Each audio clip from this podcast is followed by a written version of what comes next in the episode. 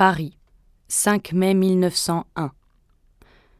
Monsieur Paul Bondois, professeur au lycée Buffon, et toute sa famille envoient au capitaine Dreyfus et à Madame Dreyfus, à l'occasion de la publication de Cinq ans de ma vie, l'expression de toute leur sympathie.